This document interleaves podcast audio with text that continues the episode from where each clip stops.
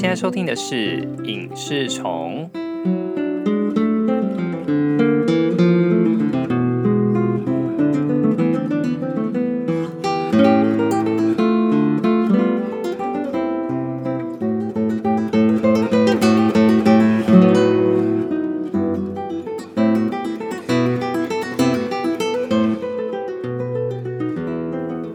你是用什么平台收听《影视虫》这个节目，都欢迎上 IG 搜寻 Movie and TV Bug，大家追踪起来哦。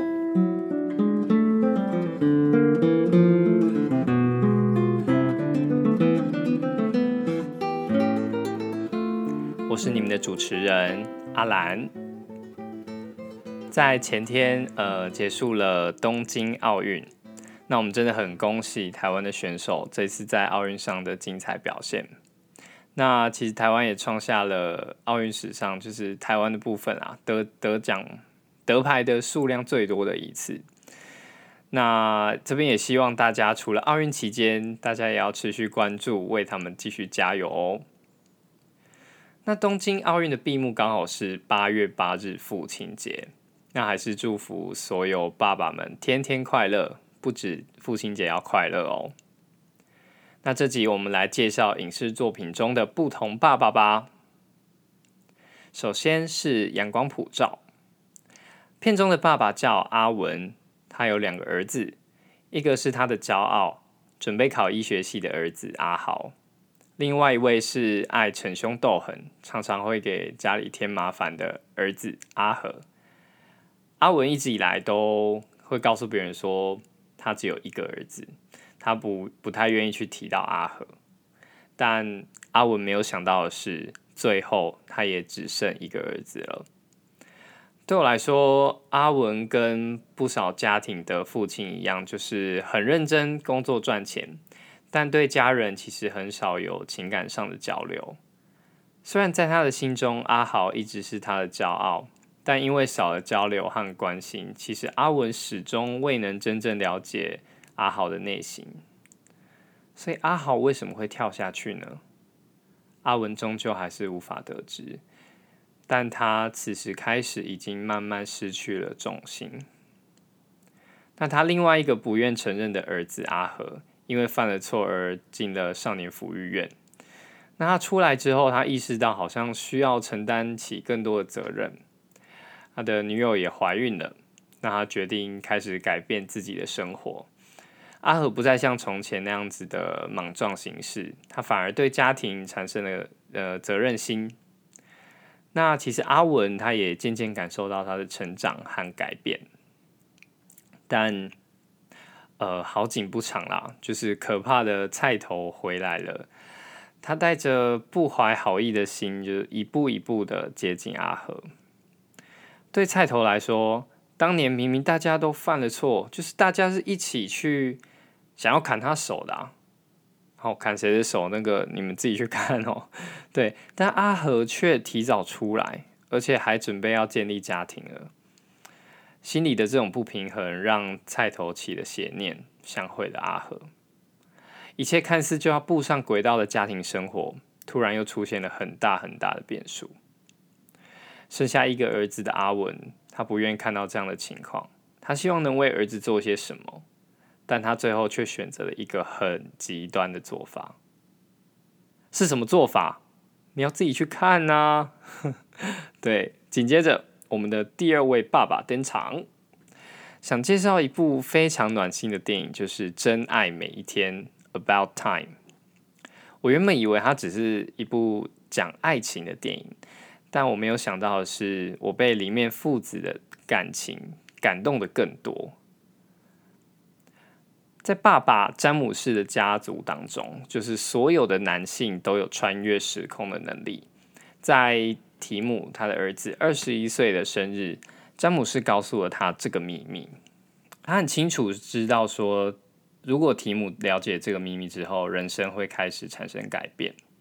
所以他很清楚需要非常谨慎的使用这项能力，但詹姆士并不是用警告的方式，而是他让儿子亲身去体会和体悟，即使和会遇到挫折，但他认为那些都是必经的过程，好，一切都是过程，重要是过程。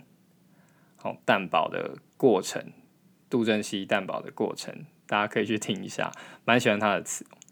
我大学毕业的时候，就是我们系主任送我们的歌啦。对，扯远了，拍谁拍谁。好，回来，詹姆斯对于这项能力有属于自己一套使用的方式。他会将每一天都经历两次，而第二次的重要性就是在于去注意生活中的一些细节，更用心的去感受你的人生。然而，一直到他得了癌症之后，他才告诉提姆这第二个秘密。那我觉得对詹姆斯来说，如果一开始就告诉他这些，他可能会无法成长，而且他会少了让让他自己去经历和学习的机会。里面我看到哭的片段是说，就是呃，他们终将来到离别的时候，呃，提姆问詹姆斯有没有特别想做的事啊？詹姆斯的愿望。很简单，就是跟着儿子回到过去，小时候，儿子小时候，然后快乐的在沙滩上奔跑，对，短暂的一个时光，这样子。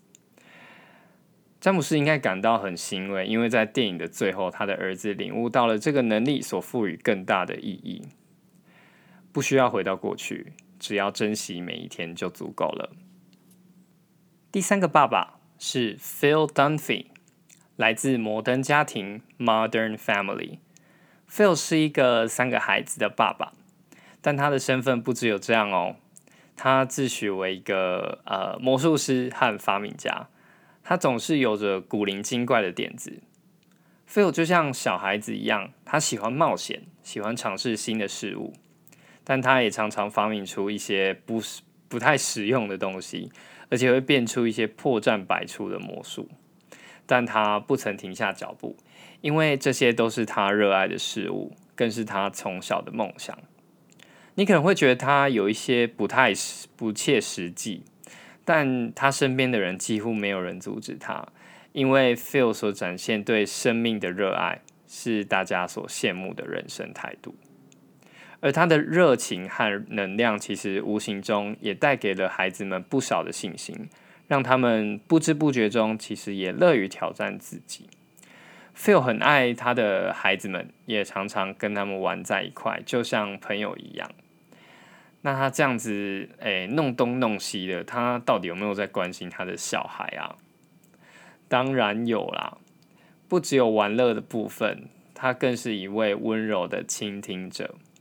在孩子们的成长阶段，不管经历了什么大大小小的挫折。Phil 都会让他的孩子知道，说他都在，无论发生什么事情，你们都还有爸爸。他对我而言，就是呃活泼可爱的同时，又能理性的给予孩子们建议的一位父亲。OK，最后一位父亲来自电影《父亲》The Father，他讲述一位呃有着失智症的爸爸，叫安东尼。他除了容易健忘之外，他也开始容易去猜忌。他总是怀疑着别人偷他的东西，甚至怀疑女儿想夺走他的房子。然而，这让他的女儿安妮非常非常痛心，因为他为了照顾安东尼，他已经不知道错过多少爱情了。但我想，嗯，安东尼他也不希望事情变成这样，他不是故意的。因为他的大脑已经无法分辨虚实了，他的记忆被切成碎片，而这些碎片却散落在脑海中，他们无法被串联起来，恐惧也随之而来。因为安东尼所熟悉的一切，往往在一夜之间产生了变化，变化大到他不敢相信自己的眼睛。在电影的尾声，叙述着某一天。安东尼醒来，发现眼前的一切非常非常陌生。他所在的房间并不是他的卧室，在他身边的人也不是他的女儿。但这次不是错觉了，安东尼其实早就已经住在安养院里面。但对安东尼来说，这样的事实太过于残酷。受冲击的他回到了幼儿时期，哭哭啼啼的想找妈妈。以上是四种爸爸。那这几部作品其实也都是我非常推荐的，那欢迎大家找去找来看看，这样子。祝福全天下的爸爸们，或是任何是像爸爸一般存在的你们，父亲节快乐。那感谢您的收听，那我们下集见喽，拜拜。